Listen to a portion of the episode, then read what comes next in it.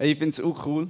Ich finde es auch schön, dass wir einfach sehen wie Gott unter uns am Wirken ist, wie er unter uns seine Gegenwart immer wieder durchbrechen Und das ist genau das, was hier passiert, wenn wir über Gott reden, wenn wir von ihm hören, wie er Sachen bewegt, wie er einen Job schenkt, wie er Frieden schenkt, wie er Heilung schenkt. Uh, cool. Also da, das, ist, das ermutigt mich jedes Mal und ich hoffe euch auch. Und das ist etwas, was ich so schön finde, wenn wir uns einfach gegenseitig können von Gottes Erlebnis erzählen Und für mich kommt dort immer der Satz von Jesus wieder in den Sinn, so, wo, wo er erzählt, Gott hat nie aufgehört zu wirken und an dem halten wir fest. Vater, ich danke dir, dass wir hier zusammenkommen und ich preise dich. Ich danke dir, dass du dein Reich hier auf der Erde durchbrechen willst, wie es im Himmel abgebrochen ist. Du bist unser Versorger. Und an das glauben wir. Und wir lernen los von dieser Gerechtigkeit, die wir fordern von anderen Menschen und wollen leben aus der Gnade. Wir vergeben, wo, wir wollen, wo, wir, wo andere uns schuldig geworden sind, vergeben wir, dass wir die Vergebung von dir empfangen können. Du bist der Herr und an dich glauben wir, du bist allmächtig. Ich habe äh, einen guten Freund, den ich regelmäßig Dart spiele. Ich finde, Darts ist so ein cooler Ausgleich. Das so, man macht ein bisschen etwas, aber eigentlich macht man nicht viel. Ähm, aber es ist gleich noch tricky, weil du musst gleich die richtige Koordination und die richtige Kraft im richtigen Moment an den richtigen Ort herbringen. Ich meine, wenn du wenig Kraft herbringst, dann geht der viel einfach vorne ab oder tätst du irgendwie an die Wand her und bringt auch nichts. Wenn du viel Kraft hast, dann bricht er die ganze vor ein Spitzchen ab. Schon noch, Koordination muss schon noch beieinander haben. Aber ich bin auch nicht besonders gut, also keine Angst. Aber ich weiß nicht, gibt es andere Leute, die, Dart spielen hier unter uns? Ja, jemand, Helen. Äh, gut, Christian auch. Genau.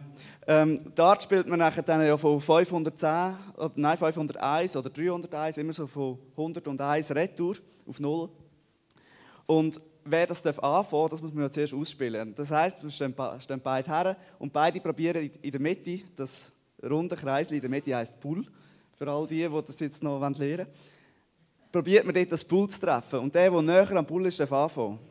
Im Spiel selber hat aber das Pool gar nicht so eine grosse Bedeutung, weil es gibt gar nicht am meisten Punkte. Das, was am meisten Punkte gibt im Dart, ist 3x20 oben in der Mitte im zweiten Kreis. Also, es ist eigentlich mega lustig, du hast, eine, du hast eine Scheibe mit einem Punkt in der Mitte und dann denken alle, hey, du musst möglichst den Punkt treffen in der Mitte. Das ist gar nicht wahr. Du musst oben den 3x20 treffen.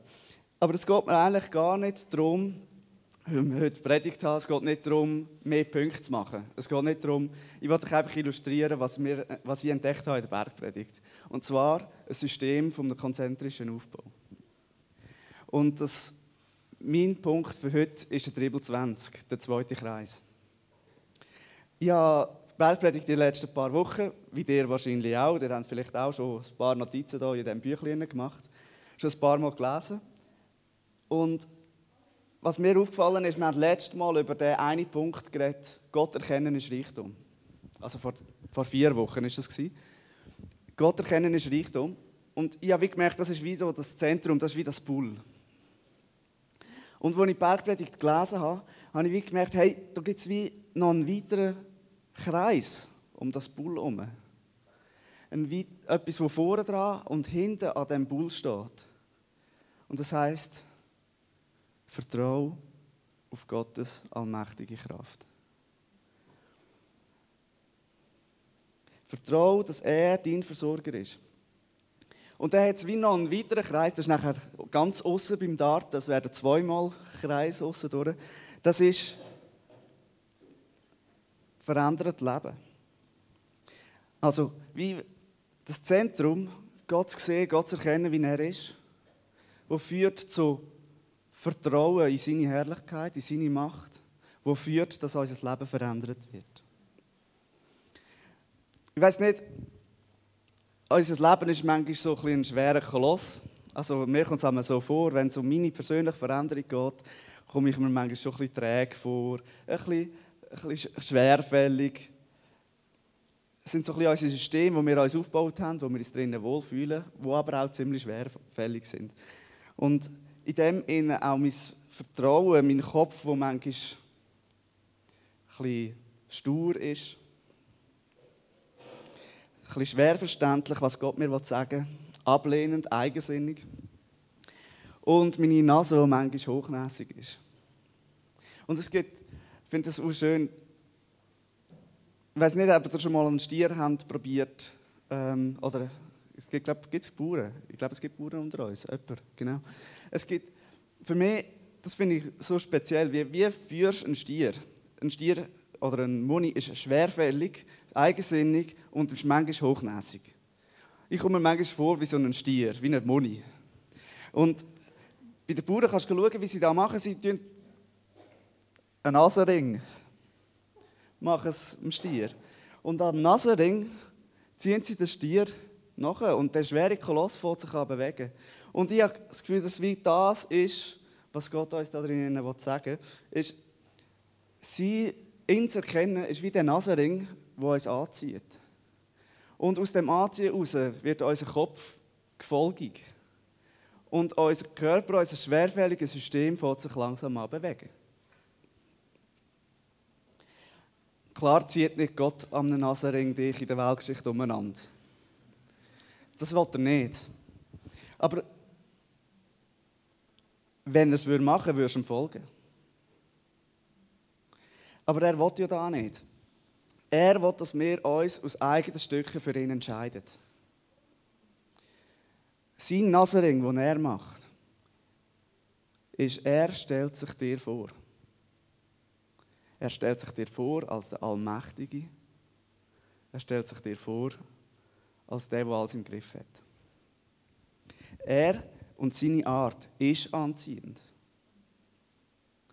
Er braucht keinen Nasenring, um uns zu ziehen. Er steht einfach vor uns her und zeigt sich und seine Herrlichkeit. Und wenn wir seine Herrlichkeit sehen, ist das das, was uns anzieht. Ich glaube, das ist ja das, was alle anderen anzieht. Ich habe noch nie jemanden kennengelernt, der nach einer, nach einer echten Begegnung mit Jesus gesagt hat, mit dem Jesus, was ich nichts zu tun habe. Weil er fasziniert ist von dem Jesus. Und der zweite Schritt drinnen ist, dass unser Kopf gefolgig wird, wo es darum geht, dass wir unseren Verstand seinem Verstand unterordnen. Unser Verstand seiner Macht unterordnen. Und Verstand unterordnen heisst für mich drinnen, dass ich ihm vertraue. Dass ich es nicht im Griff habe, dass ich es herlegen kann. Ich kann sagen, Jesus, nimmst du. Und ich gehe da von mir selber. Wenn ich das mache, wenn ich Jesus abgebe und sage, übernimm du, übernimm du, ich gebe es dir ab, dann bekomme ich Ruhe. Dann bekomme ich Ruhe. Und aus der Ruhe heraus habe ich Zeit für Menschen.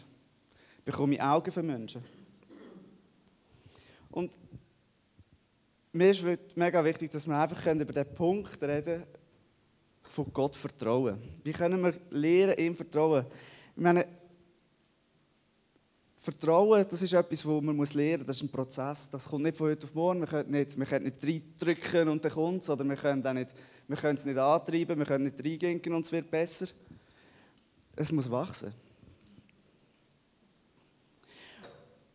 Ich glaube, und das sehe ich in der Geschichte, der, wo Gott mit den Menschen schreibt, dass Gott allmächtig ist und sich uns zuwendet. Und auf das wollte ich vertrauen. Ich werde euch gerne ein paar Geschichten rausnehmen. Aus dem Alten Testament. Ähm, ich habe keine Präsentation vorbereitet, also wenn ihr eine Bibel braucht, ist das hinter dem Ding. Und zwar wollte ich anfangen mit dem Noah. Ein Noah ist für mich ein Vorbild von Vertrauen. Wieso ist Noah ein Vorbild von Vertrauen? Ich meine, Überlegst dir selber, bau mal einen Arche irgendwo da im Land. Ich meine, da musst du recht Vertrauen haben an den Gott, dass eine so eine Aufgabe, ich weiss jetzt die Zahlen nicht, wie groß das ist, irgendwie 15 Meter hoch, 25 Meter breit, 150 Meter lang, irgend sowas. Bau mal so ein Ding ins Land raus, ohne Vertrauen, dass Gott etwas mit dir vorhat ist für mich ein Vorbild. Ein riesiges Vorbild. Oder ein riesiges Vorbild im Vertrauen ist für mich auch der Abraham. Er gilt ja als Vater vom Glauben. Und ich lese euch gerne aus dem 1. Mose 15, Kapitel, ähm, Vers 5. Und der Herr führte Abraham aus dem Zelt und sagte, sieh hinauf zu den Sternen am Himmel, kannst du sie zählen? So unzählbar werden deine Nachkommen sein. Abraham glaubte der Zusage des Herrn und der Herr rechnete ihm dies als Beweis der Treue an. 1. Mose 15, 5 und 6. Der Abraham hat Gottes Herrlichkeit gesehen, als er aus dem Zelt rausgeführt worden ist und Sterne angeschaut hat. Und Gott zeigt ihm dort drinnen, schau, ich bin grösser als du. Ich habe die Sterne gemacht. Ich weiß, wie viele Sterne das sind. Du kannst sie nicht einmal zählen. Und, Gott, und der Abraham hat angefangen, Gottes Zusage zu glauben, auch wenn es sein Verstand übersteigt. Er hat alles hergegeben. Und der Paulus referenziert sogar nachher im Römer 4 nachher auch noch wieder auf diese Stelle. Und Abraham hat es nicht einfach gehabt mit seinem Vertrauen. Er musste warten. Er hat lang warten und hat noch mehr Vertrauen gebraucht, was, was darum gegangen ist, mit Hunderten noch ein Kind zu bekommen. Es steht, dass Zarai, Zara in dem Moment schon über die Wechseljahre hinaus war. Ich meine, das braucht wirklich Vertrauen. Und darum ist für mich ein, ein Vater vom Vertrauen. Einer, wo wir auch lernen, was heißt Vertrauen, oder wo wir sehen, dass es auch schwierig ist vertrauen, ist für mich der Mose. Gott zeigt sich Mose im Busch mit seiner ganzen Herrlichkeit, indem er den Busch anzündet, aber der Busch nicht verbrennt. Das ist Gottes Herrlichkeit. Allmächtig. Nicht nach unserem Gesetz, nicht nach, unserem, nicht nach Physik, sondern nach seiner Herrlichkeit. Aber der Mose, selbst wenn er das sieht, dass Gott stärker ist, sieht, dass Gott allmächtig ist und Gott sich ihm als Ich bin da, als Jahwe vorstellt, hadert der Mose mit Vertrauen. Er sagt, ja, aber bin ich denn wirklich der Richtige für, die, für das, für das, was du da jetzt mit mir vorhast? Und Gott zeigt ihm zwei Wunder. Er sagt, leg deinen Stab am Boden und er wird zur Schlange.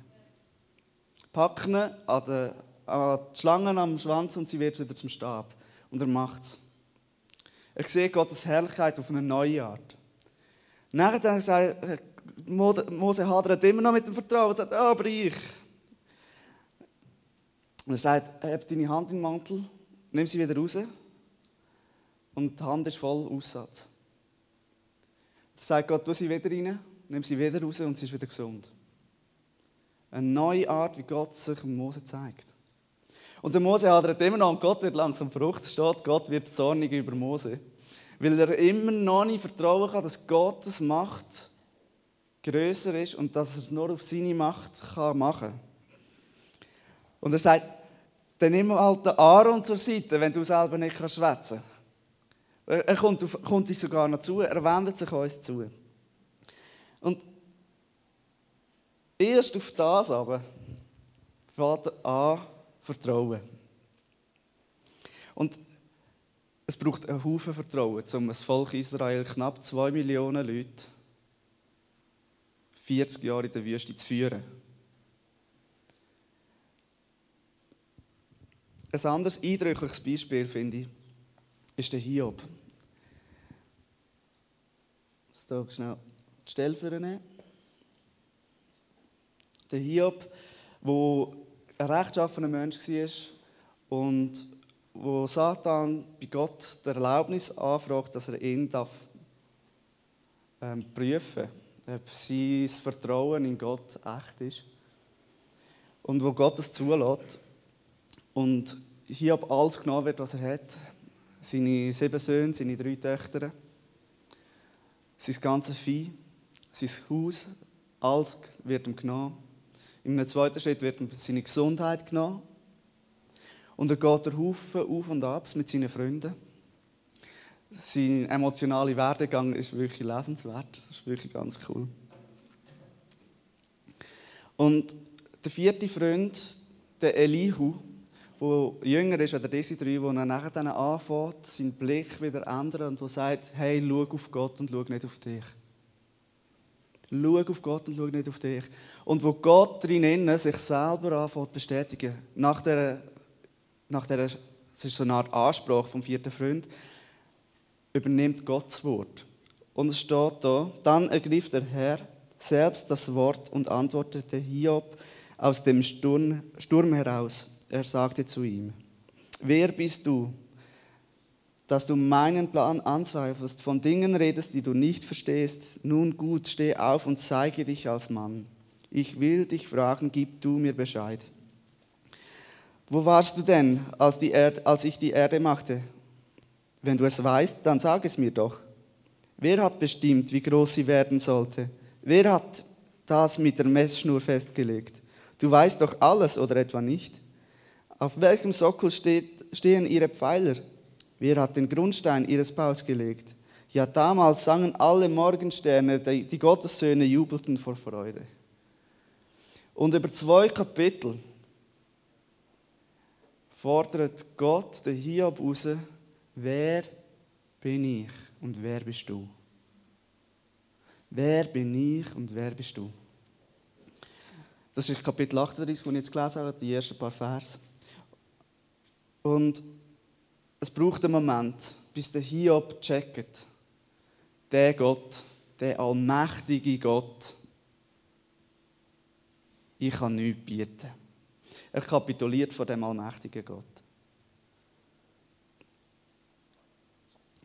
Und die Kapitulation vor dem allmächtigen Gott ist für ihn so wertvoll, dass er, dass er den Hiob noch einmal segnet. Und er schenkt ihm alles doppelt noch einmal.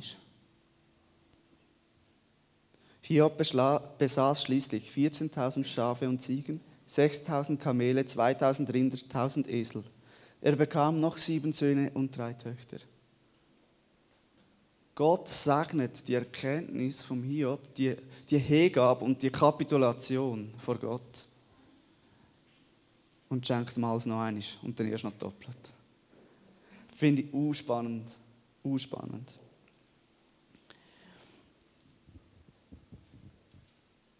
Das ist für mich wie der erste Schritt von Vertrauen, ist zu sehen, dass der Gott allmächtig ist.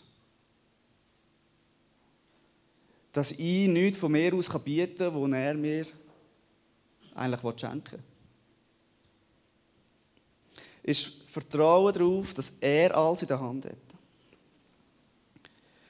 Und, aber dort drinnen bleibt es ja nicht stehen. Es ist ja nicht nur, dass der Gott allmächtig ist und wir sehen, ja, der Gott ist allmächtig. Mit der Geschichte von Jesus zeigt er, wie er sich den Menschen wieder neu zuwendet, von sich aus. Er lässt uns einteilt sein von der Geschichte. Gott wendet sich uns zu. Gott wendet sich dir zu. Sag das einfach mal deinem Nachbarn am Tisch. Gott wendet sich dir zu. Der allmächtige Gott wendet sich dir zu. Sag jetzt schnell. Einfach, dass ihr es noch einmal hört. Gott sagt sich.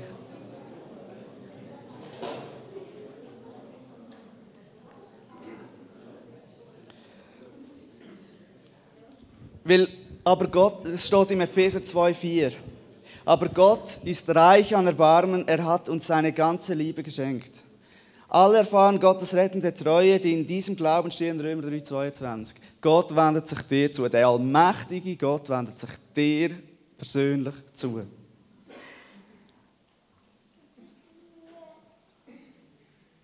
Und in der Bergpredigt geht es eigentlich um nichts anderes wie das.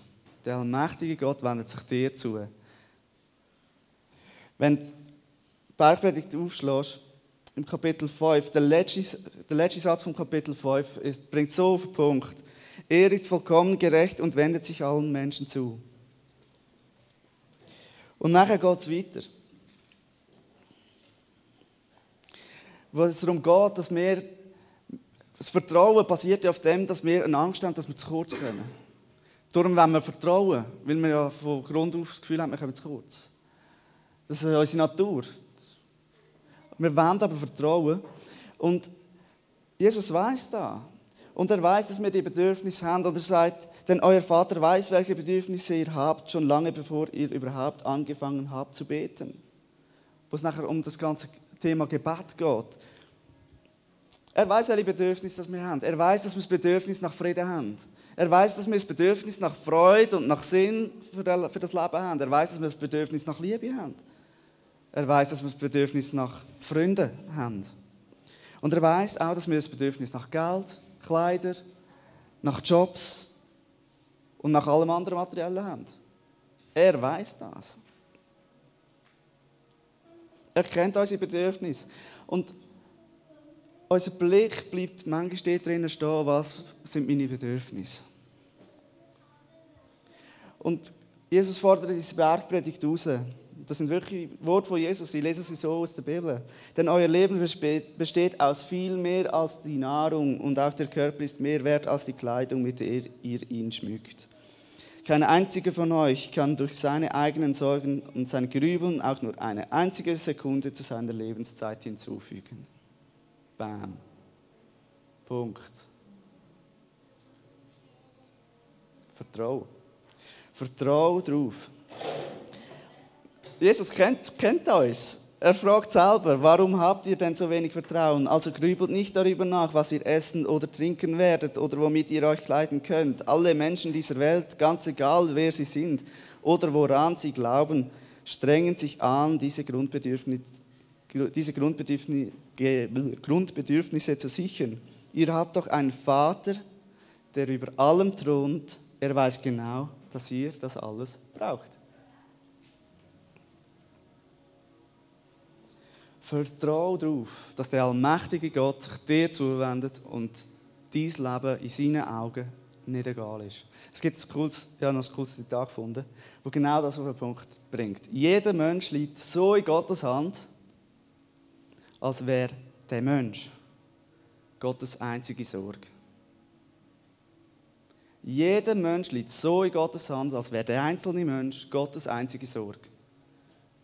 Und wir reden vom allmächtigen Gott, da habe ich glaube ich nur klar gemacht. Wir reden vom allmächtigen Gott. Also wie können wir lernen vertrauen? Vertrauen wächst durch Erfahrung, durch Überzeugung, durch Glauben. Und ist wie gesagt der Prozess, das Wachsen. Und ich habe von dem Moni erzählt, der an der Nase gezogen wird. Ich glaube, der erste Schritt, Gott zu vertrauen, ist, uns immer wieder vor Augen zu führen, dass er allmächtig ist und sich uns zuwendet. Wachsen im, im Vertrauen können wir in dem, dass wir gefährliche Gebete beten. Zum Beispiel, führe mich in eine neue Abhängigkeit von dir, Jesus. Oder vielleicht noch herausfordernder. Führe mich in Situationen, wo meine Kraft nicht auslenkt, wo ich deine Kraft erleben kann. Zeig mir in diesen Situationen, wo ich schon überfordert bin, wo ich keine Hoffnung mehr habe, neue Hoffnung.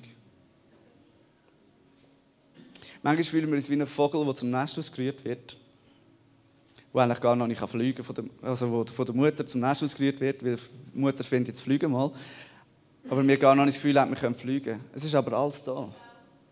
Und glaub daran, dass wenn du es nicht packst und die Flügel noch nicht auftun kannst, dass die Mutter dich auffällt, bevor der Boden kommt. Wir wollen Gottes Gegenwart suchen. Und wir wollen uns einfach wie Kind reingehen lassen. Ihr kennt vielleicht das Spiel, wo man sich so herstellt und Augen zumacht und nachher gehen lässt und nachher von jemandem aufgefangen wird. Es ist einfach wichtig, dass du die richtige Seite gehst. Also bei Gott kommt es nachher nicht drauf an, aber de, in dem Fall schon. Ähm, es gibt so ein cooles Film, ich habe es aber nicht mitgenommen. Aber äh, glauben wir daran, dass wir dürfen umkehren, in welche Richtung auch immer, und Gott uns auffängt. Wir dürfen uns in die Hände vom Vater gehen.